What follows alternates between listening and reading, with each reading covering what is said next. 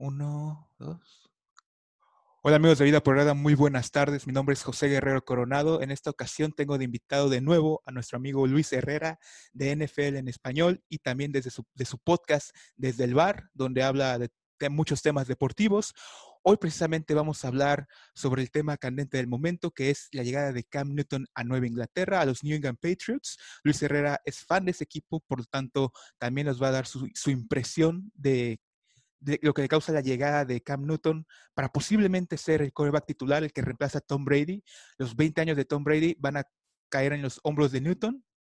Entonces vamos a ver qué nos dice. Antes de comenzar la entrevista, recordarles que Vida por Yarda está presente en diferentes redes sociales, Instagram, Facebook, Twitter, YouTube y también en Blogger donde escribimos nuestros artículos. Y nuestro podcast está en Spotify, Google Podcast, Apple Podcast y iBox para que nos puedan escuchar diferentes entrevistas y análisis. Pues bueno, Luis, muchísimas gracias por volver. ¿Cómo estás?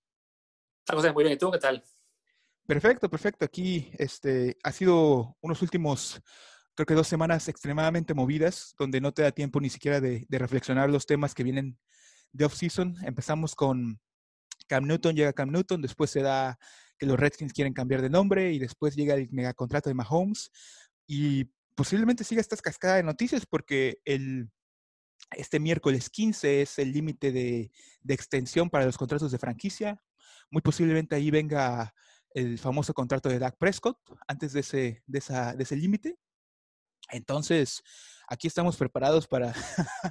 para hablar de todo eso, ¿no?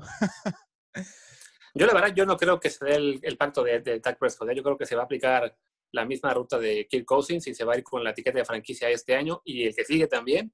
para realmente cobrar la millonada en 2022, cuando además el, el, pacto que pueda conseguir entonces va a ser mucho mayor que el que le están ofreciendo ahora. Sí, sí, ah, es, es una cosa bastante... Creo, creo que es una, un asunto que se ha prolongado demasiado porque lo pudieron extender hace dos años y no lo hicieron. Este año como que querían confirmar que, que tan bueno era y, y la verdad realmente le fue muy bien y toda la offseason no se ha podido concretar algo. Entonces sí es algo que, que como digo, no, no, no, se le ve fin y, y no veo descabellado que, que, como tú dices, no, no firme de nuevo. Ahora, sobre, bueno, so, sobre los demás temas, antes de comenzar con Cam Newton, ¿te han sorprendido? Uh -huh. El de Mahomes, el de los Redskins, ¿tú qué piensas de esos? el de Mahomes es el ejemplo, digamos, de lo que debió hacer eh, Jerry Jones con los, con los Cowboys, que es, a ti, tienes un coreback franquicia, lo tienes que firmar cuanto antes y por la mayor extensión posible tú lo acabas de decir, ¿no? Pudieron haber renovado a, a, a, Prescott al menos un año antes, no lo hicieron, no, no confiaban en que fuera o no el, el, jugador franquicia que ellos quieren, y entonces de haberle pagado a lo mejor el año que pasado, pudieron haberle fichado por 4 o 5 años y 30 millones de dólares al año, pues llegaron ahora a esta temporada ya con un Dak Prescott más maduro, que tuvo una mejor temporada en 2019, que además ya había renovado a Russell Wilson y había subido el, el tope de los quarterbacks a 35, entonces te puede pedir a 35, pero te, te empecinas en darle cinco años, él solo quiere cuatro, y mientras tanto, los Chiefs negocian con Mahomes, lo aseguran para 10 años, hoy para, bueno, en realidad para 12, contando los de la extensión y los que, los que daban el pacto normal, y lo que hoy parece un contrato multimillonario, el más grande de la historia efectivamente, y una, una cantidad bárbara, dentro de unos años va a parecer poco, porque como sabemos, el mercado de los corebacks se va reseteando cada año y cada vez que hay un nuevo récord de, de ganancias, pues alguien más lo va a superar, aunque no sea mejor que el que tiene el récord. En este caso es probablemente va a durar un poquito más, pero porque no creo que ni, ni, ni que Deshaun ni que Lamar Jackson consigan 52 millones al, al, año por ahora, pero sí sube el punto de partida de las negociaciones para cualquier quarterback y por lo mismo creo que Dak Prescott es que va a esperar para renovar con Dallas y los Chiefs por lo menos tienen ya esa tranquilidad de que salvo que se lesione, que es una posibilidad que existe, pero que para los quarterbacks en este momento, en esta era, ya no es tan grave, eh, porque están muy bien protegidos, o que tenga un bajón de juego, que tampoco parece que vaya a pasar, porque Mahomes en este momento Ojalá parece no. el, el, Messi de la NFL, pues francamente los Chiefs están ya, están seguros para la próxima década, y entre él y Andy Reid van a, van a, o sea, tienen todo para formar la próxima dinastía. O sea, el, el mayor problema de los Chiefs es cómo le van a hacer para seguir renovando el equipo y que no se les caigan muchas piezas cuando más jugadores quieran cobrar más dinero, cuando tengan que dejar ir veteranos. O sea, ahora sí ya va a recaer mucho más en Mahomes el, el, el peso de la franquicia en los próximos años, después, ya, ya que su contrato, digamos, empiece a, a, realmente pesar más, pero como tienes al mejor coreback de la liga, no te puedes poner a pensar en, uy, tengo que ahorrar un poquito de dinero. Si te no. pidió una millonada, se la das y listo, ¿no? Y bueno, del tema que mencionabas de Washington, yo creo que me sorprendió un poco que ocurriera este año porque pues el dueño de, los, de, de Washington estaba terco con que no iba a cambiar el nombre, pero pues se combinó todo este tema del de racismo en Estados Unidos, que bueno, queríamos, Black Lives, el, el, fenómeno de Black Lives Matter por la muerte de George Floyd, pues tomó mucho más importancia, eh, revivió toda esta, esta cuestión social que hay en Estados Unidos, esta, esta lucha por los derechos de las minorías, y también revivió el tema de, del nombre de Washington Redskins, que bueno, sabemos que el nombre en sí es un término peyorativo, que sería el equivalente a la N-word para la comunidad afroamericana o la palabra con F para la comunidad homosexual. Entonces, eh, pues el término está ahí. Evidentemente para muchos es algo que ha sido así toda la vida y por tanto debería cambiar, pero pues nunca es tarde para aprender, nunca es tarde para madurar y entender que, bueno, sí es, es, es, una, es una palabra que, que, no que no le diríamos en su cara a un nativo americano, entonces, ¿por qué tenemos que decirla todos los días cuando es para un equipo de fútbol americano? Y afortunadamente en ese sentido, la, la presión de una parte de la sociedad alcanzó también ya a los patrocinadores, que son, que son que a fin de cuentas quienes pueden hacer la presión real sobre Dan Snyder. Y una vez que llega esa presión de FedEx, de Pepsi, de Nike, pues era cuestión de tiempo y afortunadamente creo yo, pues fue cuestión de muy poco y ya sabremos en, seguramente en unos días cuál será el nuevo nombre de esta franquicia, que creo yo, eh, entiendo por qué para muchos fans será raro que cambie el nombre y que sientan que pierda tradición, pero creo que si eligen un nombre adecuado, pueden de algún modo sostener la tradición de la franquicia, digamos que lavar un poco la cara, lavar esa, esa historia de, un nombre racista y, y, y, contribuir más a la ¿no? Se ha hablado del nombre este de Red Cloud, que Red Cloud en, en honor a, a, a, un nativo americano muy importante, se ha hablado de Red Tails en, en honor a un escuadrón de pilotos afroamericanos de la Segunda Guerra Mundial. Entonces, uno de esos dos nombres sería probablemente muy adecuado para mantener el vínculo con las minorías y, y, tratar de hacer más. También se habló del The Warriors, que en lo personal me parece que es, eh, si no más de lo mismo, por lo menos sí tratar de quedar bien con, con el público más reacio al cambio de nombre y tratar incluso de decir, ah, pues si son Warriors pueden mantener, pueden seguir usando ustedes toda la iconografía nativa americana que tenemos, cuando eso sería básicamente perder el punto de por qué está cambiando. Pero bueno, incluso eso sería un cambio eh, para mejor respecto al nombre actual. Sí. Y bueno, ahora que ya mencionamos esos temas, podemos pasar al tema de Cam Newton. Quiero te preguntarte primero, como, como fan de New England, ¿cómo, cómo, cómo reaccionas a, este, a esta llegada? No, la verdad es que muy contento. O sea, el, el, día que, que, me, que, que, ocurrió esto, pues sí, me llega la noticia y, y sí, este, me, me, alegró mucho porque a fin de cuentas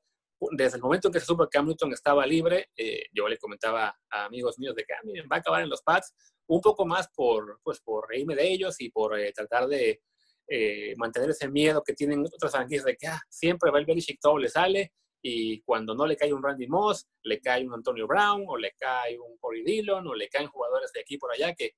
que le, hacen, le benefician a la franquicia y le permiten mantener el paso. Y ahora que se va Tom Brady, que no tienen coreback, ah, mira, resulta que le cae un ex MVP de la liga, pero no pensaba que fuera a pasar porque sabía que a fin de cuentas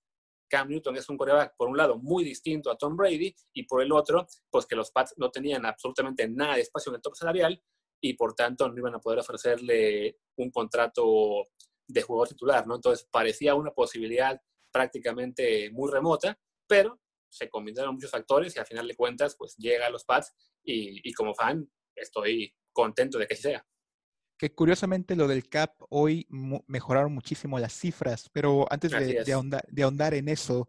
quería preguntarte, ¿cómo veías a los Patriots antes de la llegada de Newton? Lo, de, lo hablamos un poquito antes cuando viniste uh -huh. y había, o oh, en ese tiempo sí, había un, una percepción de que los Patriots ya no iban a llegar como favoritos a, ganar la, división, la AFC East, posiblemente ya menos para ser contendientes, iba a ser un, un, calendario difícil de predecir porque iban a tener coreback novato, se, fueron, se han ido varios entrenadores, se han ido varios jugadores importantes, y llega Cam Newton y, creo que sí cambia mucho este, esta percepción. Creo que ha habido gente que ya los pone de nuevo como favoritos para ganar la división, pero bueno, lo que te quería preguntar es, ¿cómo veías el entorno antes de la llegada de Newton? ¿Confiabas en lo que había? ¿Tenías dudas? ¿Cuál era tu percepción? Ah, por un lado confiaba en que, en que Belichick no da un paso sin tener ya más o menos el camino previsto y que seguramente, bueno, él pensaba que con una defensiva que fue muy buena el año pasado, que quizá este año no sería tan buena, pero aún se mantendría en un nivel bastante adecuado y eh, basándose mucho en el juego terrestre, podía mantener la competitividad y todo dependería de qué tanto ha evolucionado Jared Stidham como coreback en este año que tuvo eh, de novato tras Brady y ahora con lo, que, habría sido su primera oportunidad como titular pues para mantener al equipo competitivo. O sea, yo esperaba que los Pats siguieran siendo un equipo competitivo, pero no sabía si contendiente, ¿no? Ahora con Cam Newton existe una posibilidad mucho mayor de ser contendientes siempre y cuando Cam Newton vuelva a ser, no el de 2015 cuando fue MVP, porque eso es muy, ya digamos, es, muy complicado, ya ha pasado mucho tiempo, han pasado muchas lesiones, pero si puede ser un quarterback del nivel que mantuvo en 2018 en la primera mitad de la temporada, cuando tenía Carolina compitiendo, que iban 6-2 y que estaba jugando muy, muy bien hasta la lesión en el hombro, si vuelve con un nivel similar a esa temporada, que no está tan lejos, apenas hablamos de dos años, entonces definitivamente los Pats vuelven a ser quizá favoritos para ganar la división y probablemente el equipo número 3 en la lista de la americana, aunque sí todavía un paso detrás de Kansas City y de Baltimore en esa temporada que tú mencionas, Cam Newton de hecho tuvo su mejor juego en, cuanto a precisión, tuvo 68% de sus pases completos. Antes de, la lesión de hombro, como tú decías, tuvo iban las Panthers con un récord de 6-2. Parte de lo que causó este éxito fue la llegada de un, de un entrenador llamado Nob Turner, que es el coordinador ofensivo, que le puso una ofensiva mucho más similar a lo que le dicen Pro Style que es Cam Newton lanzando, lanzando pases cortos. Y de, ahí, y de ahí vino el éxito de que mejoró muchísimo su precisión. El Panthers tuvo una buena racha y luego vienen esta lesión de hombro que muy curiosamente hablándolo con, con Antonio Ramos, un amigo que le manda un saludo, me dice, las lesiones de hombro, esa lesión de hombro de Cam Newton no vino por correr, vino porque literalmente TJ Watt se pasó como cuchillo en mantequilla por su línea ofensiva y le pega a Cam Newton con, un, con el casco en el hombro. Entonces, eso es algo que hay que, hay que mencionar y que podemos pasar ahora al, otro tema, que es, ¿qué piensas que tiene Cam Newton en New England que lo va a ayudar y posiblemente sea mejor que lo que tuvo en, Panthers? Sí, bueno, esto que mencionabas de North Turner y cómo le cambió la ofensiva de Carolina en 2018 es importante todo también para pensar en por qué los Pats se animan a hacer este, este fichaje, siendo un coreback que al menos por estilo y por historia es muy, es muy difícil a Tom Brady, a muy diferente a Tom Brady, perdón, pero que efectivamente esa ofensiva de 2018, mucho más pro style, mucho más de pases cortos, es de hecho también parecida a lo que, a lo que hacían los Pats con Tom Brady, de dropbacks de solamente tres pasos y, pase corto. Entonces, en ese sentido, se parece bastante más a lo que, a lo que hacía Brady y además lo que dijiste, ¿no? El, porcentaje de efectividad de, Newton subió bastante hasta el 68%, entonces es ok, puede ser que se adapte bien a ese estilo de pases cortos que, que usaba Tom con los Pats. Y por otro lado, a, tu pregunta, ¿no? Y ahora que llegan los Pats, tiene la ventaja de llegar a un equipo que tiene una línea ofensiva muy superior a lo que tuvo algunos en Carolina. Hablamos de un interior con Jack Mason, Joe Tooney y David Andrews, que es, está entre lo mejor de la liga definitivamente. Eh, ahora digamos que se vuelve clave ese movimiento que hicieron los Pats al darle etiqueta de jugador franquicia a Joe Tooney porque conservan al interior y además en el exterior tanto Isaiah Wynn como Marcus Cannon son tackles muy competentes. Eh, con Isaiah Wynn, el tackle izquierdo, está la duda de que, bueno, en dos temporadas se ha perdido aproximadamente 16 partidos, toda la temporada, 24, se perdió toda la temporada 2018, que era su temporada de novato, por una lesión en de Aquiles, y en 2019 se perdió aproximadamente 8 juegos por una lesión en un dedo, entonces ha sido bastante frágil y ahí este, está ese asterisco en su disponibilidad y, y en las dudas de si va a poder mantenerse eh, disponible el resto, de la temporada, bueno, por toda la temporada esta vez, pero bueno, cuando ha jugado lo ha hecho muy, muy bien. Entonces, al menos en principio, la línea ofensiva de los Pats promete bastante para eh, que cuando sea el juego de pase, Cam Newton pueda estar tranquilo de que no va a ser tan golpeado como le podía ocurrir en Carolina. Y a eso le sumas que eh, en este cambio que estaba dando los Pats ya desde el año pasado, aún con Brady, de ser una ofensiva mucho más enfocada en la carrera, de, que sus receptores no eran tan buenos y por, tanto tenían que depender más de, del ataque terrestre, lo cual incluso viene desde el último Super Bowl, de cómo, eh, de cómo le ganaron a los Rams, incluso de cómo atacaron a los Chiefs. Bueno, tiene ahí también un juego terrestre muy importante con, eh, con este, se me va el nombre de Tony Michel, sí, San Michel, que tiene además eh, ahora la llegada de dos alas cerradas novatos, este, Asiasi y Dalton King, se llama creo, si no me equivoco, que son jugadores que en el juego aéreo probablemente les va a tardar bastante para que sean armas, digamos, de fiar, pero que llegan con la reputación desde el colegial de que ya eran buenos bloqueadores, ya eran buenos en el juego terrestre. Entonces, todo ese, ese armado del equipo que ha hecho los Pats se presta perfecto para proteger a Cam, para que sea un, para que pueda mantenerse sano, por lo, eh, con una cosa de tranquilidad, digamos, y además, cuando se hagan jugadas, digamos, de opción o ya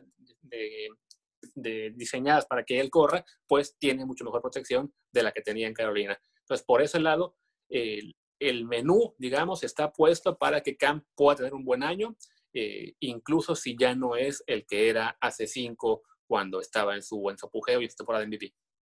Sí, eso, eso hay que mencionarlo que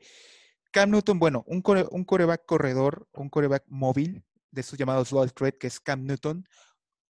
inmediatamente te impacta tu juego terrestre por cuestión numérica, porque al tener a Cam Newton o, a cualquier coreback que pueda correr, automáticamente el juego terrestre suma un jugador más o un jugador que puede correr,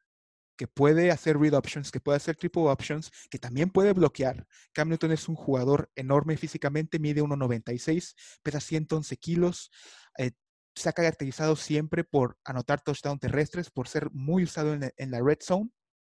Y como tú lo mencionas, hay muchos aliados claves que son los alas cerradas nuevos que trajeron, el buen interior de la línea. Eh,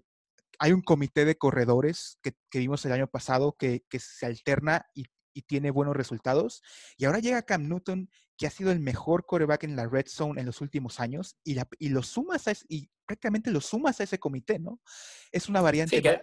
sí. sí. que además a esto hay que añadir, por ejemplo, o sea, se puede mencionar, bueno, que el año pasado el ataque terrestre de los Pats fue bastante pobre, lo cual es cierto, pero hay que recordar, por un lado, que el centro David Andrews estuvo fuera toda temporada por coágulos en un pulmón, pero ya está sano de nuevo y en teoría regresará y debe ser eh, de nuevo el ancla de, la, línea. Y por otro lado, el guardia derecho Shaq Mason estuvo lesionado, entonces eso digamos que debilitó mucho el juego terrestre, pero bueno, ahora que están todos, por lo menos de inicio, completos y sanos, debería eh, de nuevo ser una línea ofensiva de grandes garantías. Y a todo lo que ya mencionamos de esta línea y los corredores y las alas cerradas este, eh, novatos, también se suma que tiene a dos armas muy interesantes como son James White y Rex Burhead, que son jugadores que, que son corredores no tan efectivos, digamos, como corredores en sí, pero sí en el juego terrestre, que perdón, en el juego aéreo, entonces le dan cierto, en cierto modo, un arma, no del nivel, pero bueno, parecido a lo que tenía en Carolina en su último año que jugó, digamos, eh, bien con,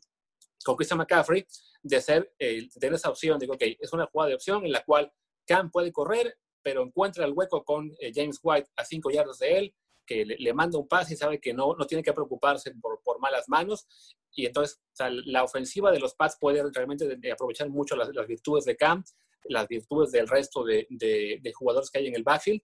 Y, este, y sin duda, pues quizá en, este, en ese caso, este cuerpo de receptores que se ha dicho muchas veces que los Pats en este momento es de lo más flojo que hay en la liga, pues se vuelve menos importante con, el, con la presencia de un quarterback como Cam, que a fin de cuentas además está acostumbrado a tener receptores malísimos en, toda su carrera, ¿no? Incluso llegando a los Pats, en cierto modo es una ligera mejora a lo que tuvo el año que fue MVP. Sí, hay una, hay una estadística bastante fuerte que la comparte Doug Clayman, de, que es un reportero de NFL, que dice que el año pasado los receptores de los Patriots fueron 32 en yardas creadas por separación, o sea, en rutas, o sea, realmente fueron muy, mal muy malos desmarcándose y fueron el, los, el segundo cuerpo de receptores con más drops, con más pases que balones que soltaron. Y aparte tienen también al último, que al, al peor receptor que eran yardas por separación, que es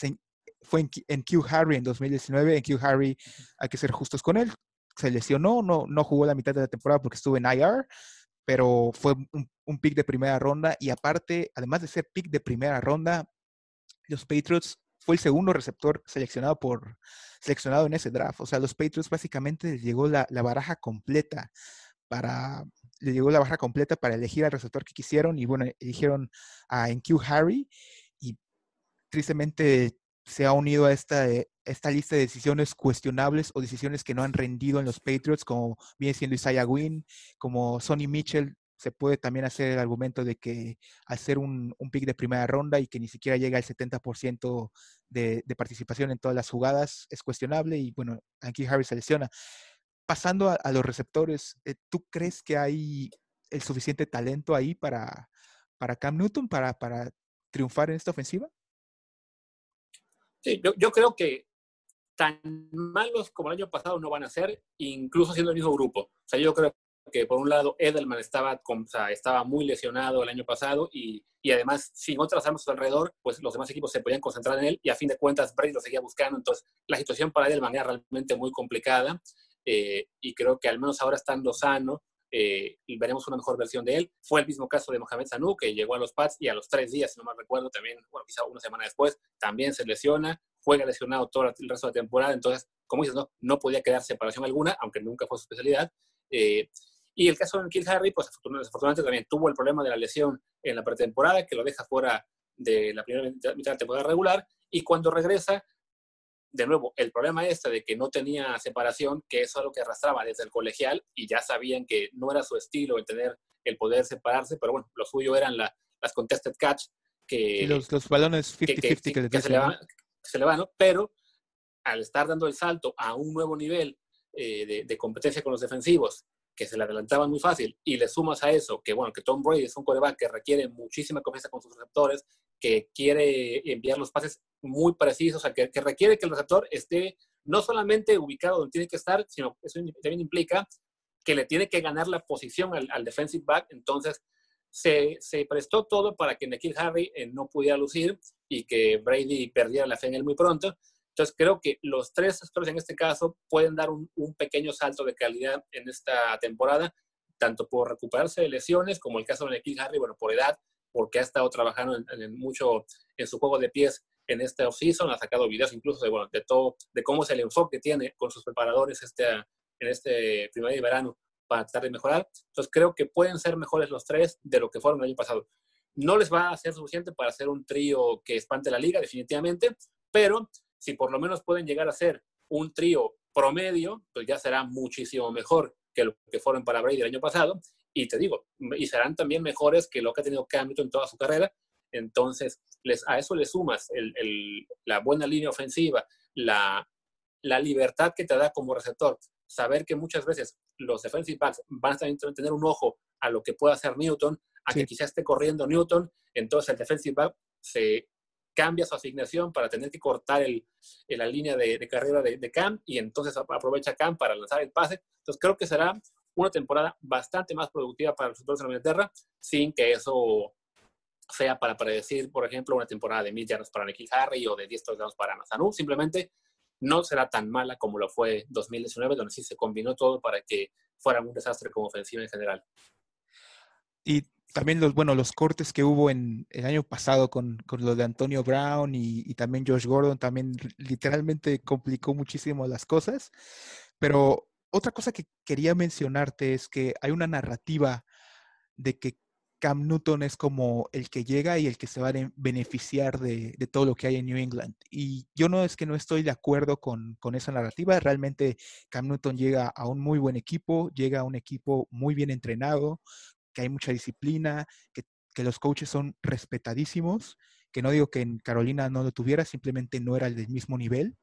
Pero también creo que el, el coaching de New England se beneficia muchísimo por la llegada de Cam Newton. O sea, van a poder hacer cosas que con Brady no se podían hacer. No, con Brady no podías hacer read options, con Brady no podías hacer triple options, con Brady no podías, no tenías un juego terrestre. O, bueno, digo, tenías uno muy esporádico que hasta, sí, hasta era chistoso de una manera. Pero, sí, no, Brady era para quarterback sneaks y poco más. Sí, para sí, sí. entonces, creo que Cam Newton al final, y lo, ha hecho siempre en toda su carrera, Cam Newton llega a un equipo y expande el playbook. Lo hizo desde college. O sea, las cosas que puedes hacer con Cam Newton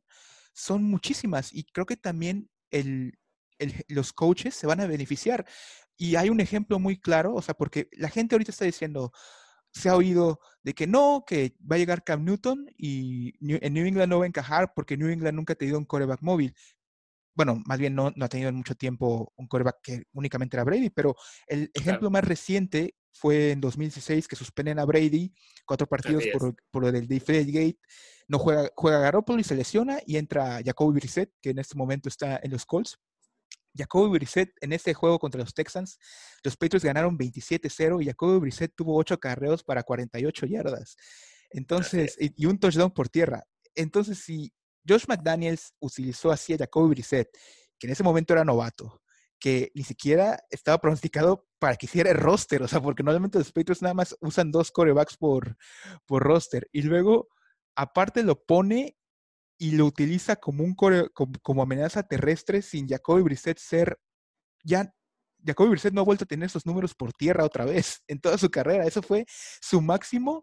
de yardas por tierra. Después del juego no, no ha vuelto a superar. Entonces, si McDaniels y el cuerpo ofensivo de los Patriots lograron hacer eso con Brissett, con todas esas cosas, y sin llegar a un nivel con, similar al de Newton nunca, realmente ilusiona o, o al menos te pone positivo que Cam Newton llegue con ellos. O sea, es, yo creo que al final se está menospreciando, como ya lo dije,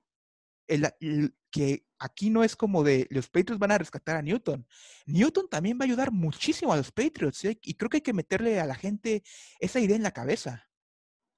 Sí, yo, yo lo que estás leyendo el artículo que escribí para NFL Español sobre ¿Eh? cómo lo van a usar, porque sí, este, efectivamente, el caso que mencionas del partido con Jacoby Brissett, también lo mencionan en ese artículo que, que hice hace unos, unos, días de cómo lo usarán. Y sí, Jacoby es probablemente entre todos los corebacks de la liga, pues uno de los más similares físicamente a Cam Newton, sin estar al, nivel, al tamaño de él, pero sí está muy aproximado. Y en ese partido que mencionas contra Houston, bueno, era un coreback novato que evidentemente no tenía un, dominio del playbook ni remotamente cercano al de Brady Garoppolo. Entonces, ¿qué hacen los Patriots? Pues sí, le, diseñan un, un, plan de juego mucho más enfocado al juego terrestre, a que también él participe en eso, y, y le da un partidazo, ¿no? Entonces, sobre todo las primeras semanas, con Cam Newton apenas integrándose al equipo, con apenas eh, aprendiendo parte del playbook, podemos esperar que sea un estilo de juego eh, similar para los Pats, ¿no? Enfocados en, en, correr, en la triple option, en la read option, en, que, en mucho juego terrestre, y poco a poco sí podrán expandir el playbook, porque finalmente, como dices, son, es un grupo de entrenadores que sabe aprovechar muy bien el talento que tienen y sí, con el caso del coreback, bueno, han tenido a Tom Brady por 20 años y cuando no estuvo Brady tenían a Garoppolo, que era básicamente su, su plan B para la, sucesión, bueno, su plan A en realidad para la sucesión, y, y, porque estilo, era similar. Y estilos, ajá, es, iba a decir, estilos similares porque Garoppolo creo que tiene, el, ahora sí que el, lance rápido muy similar al de Brady. Esas son cualidades que comparten. Sí, no, entonces evidentemente en, en, en, la cuestión ofensiva uno piensa que los Pats solo saben jugar de una forma, pero en realidad, bueno, incluso en, la última, en el último tramo, la era Brady, el último Super Bowl que le ganan a los Rams, pues fue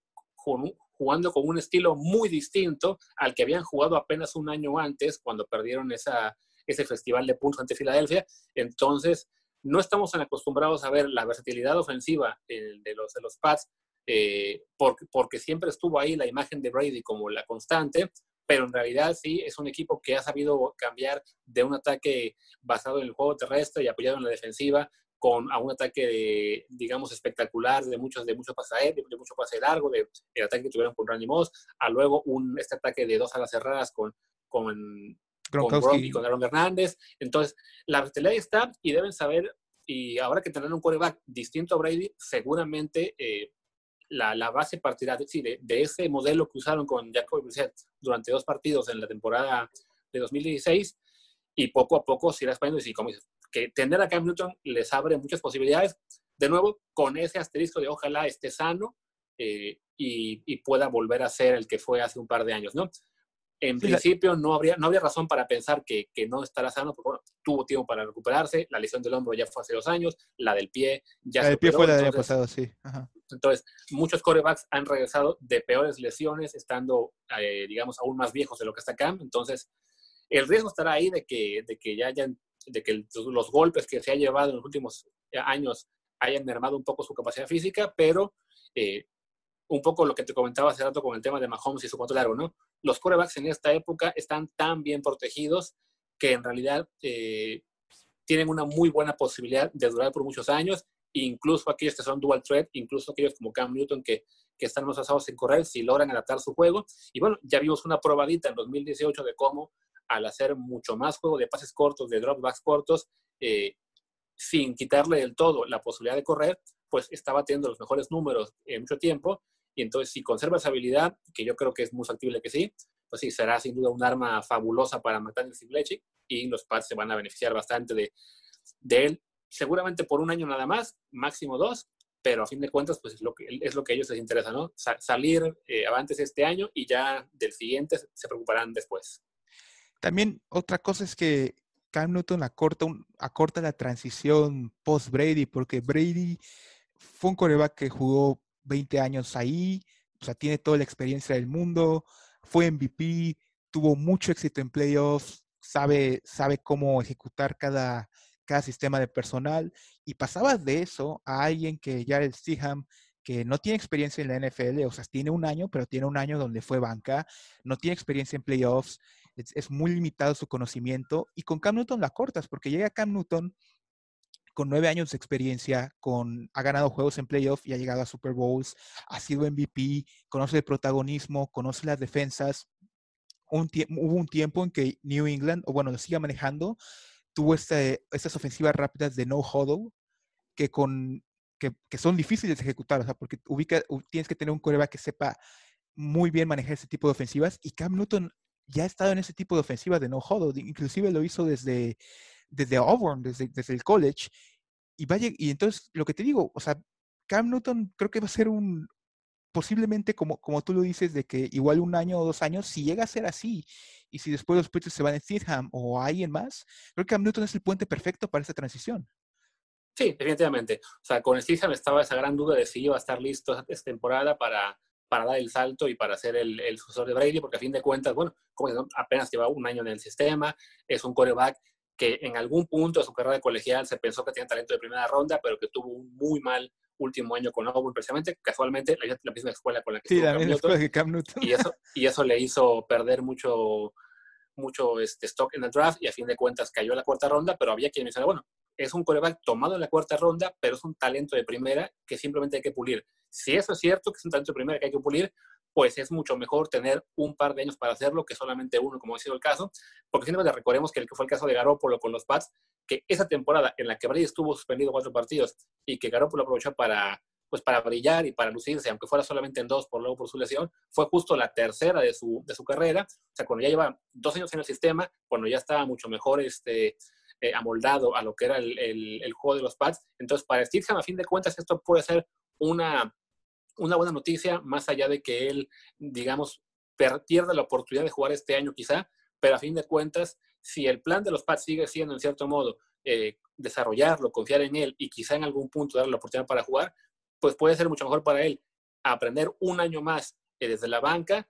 ver en este caso cómo juega Cam Newton, también aprender de él y ya para 2021, si Cam Newton se va, eh, podríamos pensar en que a lo mejor sí tendrá Steve una mejor oportunidad de jugar y de, ser competitivo para el equipo ya con más tiempo de preparación, ¿no? También considerando que, bueno, este año estaba el problema de que no solamente era suceder a Brady, sino además hacerlo en una temporada en la que no está viendo OTAs, no está viendo minicamps, el training camp, quién sabe si se va a poder desarrollar por completo en, semi-normalidad, aparentemente no haber al menos dos juegos de pretemporada, quizá ninguno. Entonces, sí, era una situación realmente complicada para Steedham, que en este caso, eh, si no juega, pues es porque está Newton y puede seguir aprendiendo desde la banca. Y si por alguna razón acaba jugando, significa que le ganó a Cam Newton, que tampoco es poca cosa. Sí, sí, es lo que te iba a decir. ¿Tú, tú en estos momentos ves a Cam Newton empezando o ves, ves un poquito de más competencia entre Hoyer y Newton? No, yo creo que es Cam Newton, definitivamente. O sea, Brian Hoyer está de regreso, pues para hacer, estaba de regreso para ser una especie de mentor de Steedham y digamos que... Conoce, conoce el sistema también. Sí. entonces sea, si, si Hoyer jugaba, básicamente significa que Steve no estaba listo y que, bueno, estaban a, a un coreback. que, que problemas, ¿no? sí, en ese caso ya los pases podían olvidar de esa temporada ser competitivo realmente y más bien pensar en No, no, no entre valores porque siendo Belichick nunca vas a acabar con el equipo 2-14, pero sí quizá iba a ser mucho más complicado pensar en una temporada ganadora. Pero en este caso sí creo que la, la, la única duda es si va a ser Cam Newton o si será Stidham. Y creo que Cam Newton, con que se presente estando sano y se haya tomado en serio el, estudio del playbook, que no hay ninguna razón para pensar que no lo haya hecho, porque además está muy motivado para demostrar a la liga que, que sigue siendo un quarterback importante y que él sabe que el próximo año podría conseguir un contrato muchísimo mayor, entonces este, creo que Newton llegará y tomará el puesto. Las primeras semanas en todo caso serán de adaptación y de, y de generar un, un, plan de juego más limitado para aprovechar sus, sus virtudes sin, sin forzarle a, a, aprenderse demasiadas partes del playbook, pero ya una vez que vaya avanzando, eh, será él, o sea, yo creo que si, si no hay lesiones ni nada, él va a jugar toda temporada. Y ahora pasando un poquito al tema de cómo afecta esto a, la AFC y a la, y a la AFC East. ¿Tú ya ves a los Patriots siendo favoritos para ganar la división? ¿Ya los ves favoritos para playoffs? ¿Cómo ves ese ambiente? No, tío, como te decía, yo creo que en este momento vuelven a ser contenientes en la división y candidatos a ir a playoffs. Si Newton juega bien, si, si es el de 2018, yo creo que van a ser el, el equipo número 3 eh, en términos de competitividad, porque tienen una muy buena defensiva, porque tendrán una ofensiva al menos competente, y entonces ahí sí vuelven a estar en la pelea por la división este, que a fin de cuentas con los Bills, porque ni, ni Jets ni Dolphins van a estar, yo creo, aún en, en calidad de contendientes. Los Jets definitivamente no tienen suficientes piezas en, en, ese equipo. Los Dolphins, yo creo que el año pasado sí fueron un equipo que hizo esto del overachieving. O sea, era, era, era, una franquicia para ganar uno o dos juegos y ganaron cinco. Entonces se tiende a pensar que, ah, bueno, como ganaron cinco. Además, entonces se tiende a pensar que, ah, como ganaron cinco, eso implica que ahora que ganaron unas cuantas piezas más, van a ganar ocho o nueve. No. El año pasado era un equipo con un roster de una o dos victorias que ganó cinco. Ahora son un equipo quizá de cinco o seis victorias. Nada te garantiza que van a volver a, a superar expectativas, ¿no? O sea, no, no, no, no, es una, no es una cuestión así tipo Madden o tipo videojuego en la cual hay una progresión automática, ¿no? O sea, el año pasado el coach hizo un gran trabajo y todos los jugadores que estaban ahí hicieron un talento, un trabajo por encima de su talento real pero a fin de cuentas cada año es, este, es empezar de cero, es empezar de la, del nivel de tu plantilla y la de Miami todavía tiene muchos huecos, entonces no creo que estén este año para competir. O sea, incluso que llegaran a tener una marca de 7, 9, 8, 8 me sorprendería un poco. Entonces, la pelea en el este está definitivamente entre Bills y, y Patriots y en ambos casos con la duda de los corebacks, ¿no? Por el lado de los Patriots, pues ya lo que ya hablamos, si Cam Newton estará sano y en, en buen nivel, si lo está, los Pats son candidatos de nuevo en la división y en la conferencia, aunque no al nivel de, de Chiefs y de, de Israel todavía. Y los Bills, pues que son ese equipo que viene en ascenso, que tienen un roster muy sólido, una gran defensiva, y la duda de si el coreback va a dar ese paso adelante o va a ser el siguiente Mr. Trubisky, ¿no? Eh, entonces, por ese lado, yo creo que parten con ventaja los Pats porque el coreback en el que están confiando, pues tiene un, un palmarés mucho mejor, un, un track record mucho mejor que el de, que el de los Bills pero ya cuando los voy a comparar entonces con, la, con el resto de la conferencia, sí creo que tanto Chiefs como Ravens en este momento pues parten de un nivel más alto. Los Chiefs siguen siendo los favoritos para ser campeones de nuevo. Los Ravens no creo que veamos una regresión enorme de Lamar Jackson. Creo que no va a tener los números del año pasado, pero eso es normal porque el año pasado rompió el récord y todo de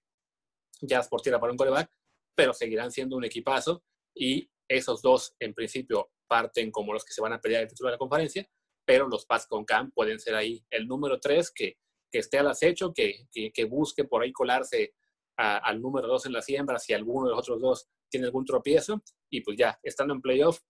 todo puede pasar. Todo puede pasar. Y bueno, algo, algo curioso con, con eh, Buffalo, con los Bills, uno es que Cam Newton y, y Josh Allen físicamente son casi clones porque ambos miden 1,96 y pesan Allen pesa 108 kilos y, Newton pesa 111, o sea, son, son gigantes, son básicamente linebackers en posición de quarterback. Y la otra es que Sean McDermott fue coordinador defensivo de Panthers cuando llegó Newton. Entonces lo, lo conoce bien y, y, viceversa. Newton sabe sabe lo que es, es enfrentarse a, bueno, sabe, lo que es la defensiva que él, que él comanda. De hecho, hay un chiste mucho en Twitter que les dicen los, los Buffalo Panthers porque, porque los Bills traen a muchos jugadores de, o exjugadores de Panthers al, roster por el mismo hecho de que los conoce muy bien Sean McDermott, que es el coordinador, que es el head coach de, de, los Bills. Entonces eso también va a estar curioso para ver, ver qué pasa ahí. Corebacks que son muy similares y, y creo que creo que hay algo que hablar con Josh Allen es que posiblemente Josh Allen, el, techo de Josh Allen sea ser similar a Newton, o sea, ser muy bueno en red zone, eh, aprender a correr y, y, y, afortunadamente ojalá le den más este, jugadas diseñadas para, para carreras también, porque tiene el físico no es, no es tan preciso como Newton y de hecho yo antes de que pasara este movimiento decía, Newton deberías ir a los Bills, o sea, podría ir como backup a los Bills. El problema es que creo que en el training camp podría hacer cuestionar la titularidad de Alden porque ha sido más preciso y aparte conoce mucho más de NFL que Josh Allen. Entonces, por eso pensé, igual esa es la razón por la que no lo traen. Al final les sale peor porque los traen los Patriots a, a New England. Entonces, sí, tienes a, tienes a un rival que, te, que conoce muy bien lo que haces y bueno, también eso se neutraliza porque los Bills conocen muy bien a, Cam Newton.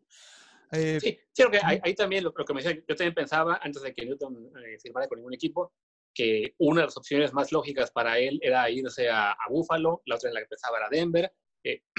incluso pensaba en ese par de equipos por ser ya plantillas más este, cercanas a competir que, por ejemplo, la posibilidad de irse a Jacksonville o a Washington, donde a fin de cuentas, más allá de que lo conocía Ron Rivera, eh, el plantel de Washington todavía no está, en principio, aparentemente, para, para hacer un continente a playoff. Entonces, no tiene mucho caso invertir en un coreback nuevo sin antes ver qué es lo que tienen ahí en Dwayne Haskins. El caso de Jacksonville lo mismo, el, equipo no está en este momento para ser contendiente, entonces no tiene caso quitar la oportunidad a Garner Minshew. Pero el caso de Broncos y de Bills, yo sí pensaba que, ok, ahí tienen corebacks jóvenes que podrían o no ser eh, jugadores franquicia en, unos años, pero que a fin de cuentas ya tienes un plantel listo para competir. Si tienes la posibilidad de fichar a un coreback que ha sido MVP de la liga, que ha jugado el Super Bowl, que está en un momento en el que no te puede cobrar demasiado, a fin de cuentas, porque está con las dudas de si la lesión o no, la oportunidad estaba ahí, la tienes que tomar. No lo haces porque estás con la duda, es que tengo a mi coreback joven, ¿qué tal que le compite, le quita el trabajo? Pues si se lo quita, ni modo, ¿no? A fin de cuentas, si se lo quita es que tienes un mejor coreback en tu equipo eh, y, los, y, tus, y tus jugadores van a estar felices de eso, de que ahora tenemos un coreback que me da más posibilidades de ganar. Y en esta duda, en esta, eh, pues sí, en este mal cálculo de no, no, saber qué hacer cuando está un coreback del, del, nivel de Newton disponible, pues aparecen los Patriots que siempre dicen, ah, bueno, pues si, el resto de la liga no lo quiere, pues gracias, me lo llevo yo por tres pocholatas y una taparrosca. Y a fin de cuentas, este, pues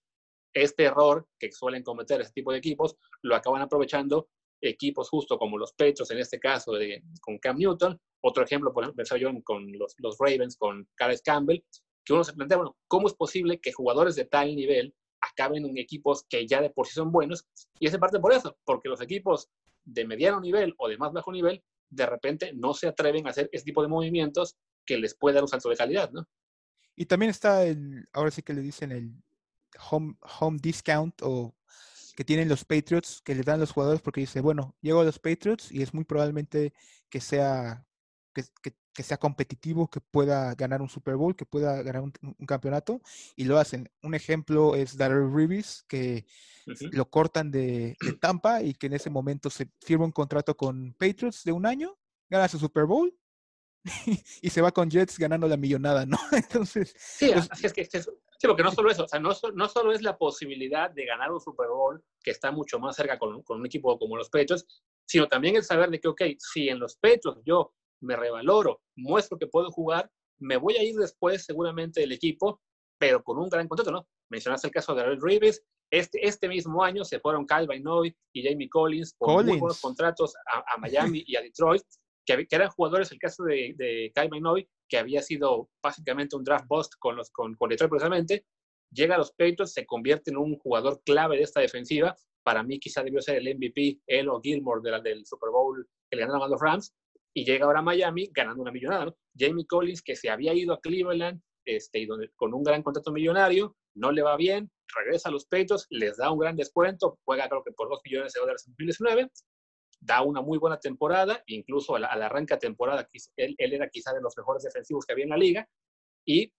esto le significa ahora firmar otro gran contrato millonario, en este caso con Detroit, ¿no? Entonces, sí, para Cam Newton, la, la disyuntiva quizá, si en algún momento se lo hubiera acercado otro equipo, pudo haber sido, bueno, pues los, los Patriots solamente me dan el mínimo y quizá con incentivos puedo ganar 7 millones, y si se me acerca, no sé, Denver o Washington o, o Jacksonville, me pueden pagar 12 o 15, pero con esos equipos tengo quizá menos posibilidades de, de triunfar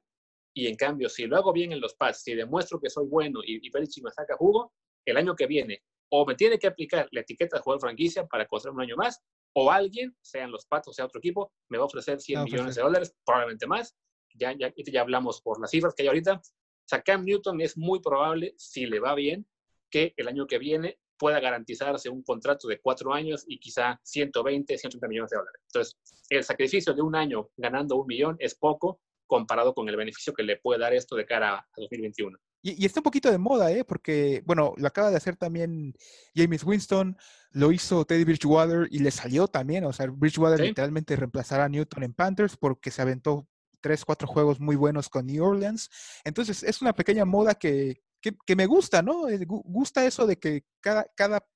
que un jugador ceda un poquito para tratar de revalorizarse, como tú lo dices. Y bueno, al final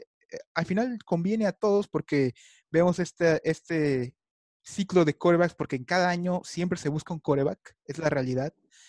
Y vemos a jugadores que pensábamos que eran bust, renacer, lo vimos este año pasado con Bridgewater, lo vimos con Tannehill. Entonces, creo, que, creo que al final la liga se ve muy beneficiada por, por ese tipo de decisiones. Pues Luis, antes, eh, no sé si quieres decir algo más antes de despedirnos. No, pues nada, simplemente muchas gracias por la, por la invitación de nuevo. Espero que eh, pues que este programa, que a, a tus oyentes les, les, interese lo que, lo que he dicho y les sea muy productivo. Y bueno, quizá más adelante volvamos a platicar de ya que tengamos temporada y que esperemos que sí la tengamos, que sí, de claro. momento estamos con la duda de si va a arrancar a tiempo o no y, y si va a poder arrancar, todos viendo lo que está pasando en, la, en, el colegial, donde ya, ya una liga de plano no va a tener eh, actividad, otras dos ya dijeron que solamente tendrán este, Única conferencia. Uh -huh. Entonces, el, el, caso del colegial está apuntando a que se van a acabar cancelando muchas de las, de las temporadas de las conferencias. La NFL creemos que sí va a, a, seguir la actividad, pero bueno, en este momento tenemos esa duda ¿no? de, de, qué es lo que va a pasar. Mucho de lo que está ahora en otros deportes, no sé, la, la NBA, las grandes ligas, la MLS, que están por, por regresar a la actividad, pues bueno, la MLS ya regresó, de hecho, será clave para saber qué pasará con la NFL. Ojalá que, que de algún modo se logre eh, mantener con, con, seguridad a todos los jugadores y sus familias para que no, para que no tengan que parar y podamos ver una temporada 2020 pues como, como esperábamos todos. ¿No, ¿No repites tus redes sociales antes de despedirnos? Sí, tan, tanto en Twitter como en Instagram. Mi, cuenta es arroba luisrha, ahí me pueden encontrar, o también en el, podcast desde el bar, que está igual como este, en todas las aplicaciones que se pueden imaginar, Google Podcast, Apple Podcast, Spotify y muchas más. Y también la cuenta de Twitter, bueno, ya del podcast aprovecho para decir igual es arroba desde el bar, bar con V, pod, P-O-D. Entonces, pues, ahí los esperamos. Desde el bar como el, como el de, para revisión de jugadas, ¿no? Exactamente. Perfecto. Pues muchísimas gracias, Luis. Eh, amigos de Vida Apoyarda, mi nombre es José Guerrero Coronado. Recordarles que pueden seguir a Vida Apoyarda en diferentes plataformas de redes sociales, Facebook, Instagram, Twitter, YouTube. Y también estamos en Blogger donde pueden leer nuestros artículos. Eh, también nuestro podcast que está, como ya dijo Luis, en todas las que puedan imaginar, pero estamos en Google Podcast, Apple Podcast, iBox y Spotify para que puedan escuchar este y más episodios. Mi nombre es José Guerrero, tengan muchísima, tengan un muy buen día, noche, tarde. Gracias, Luis. Un abrazo.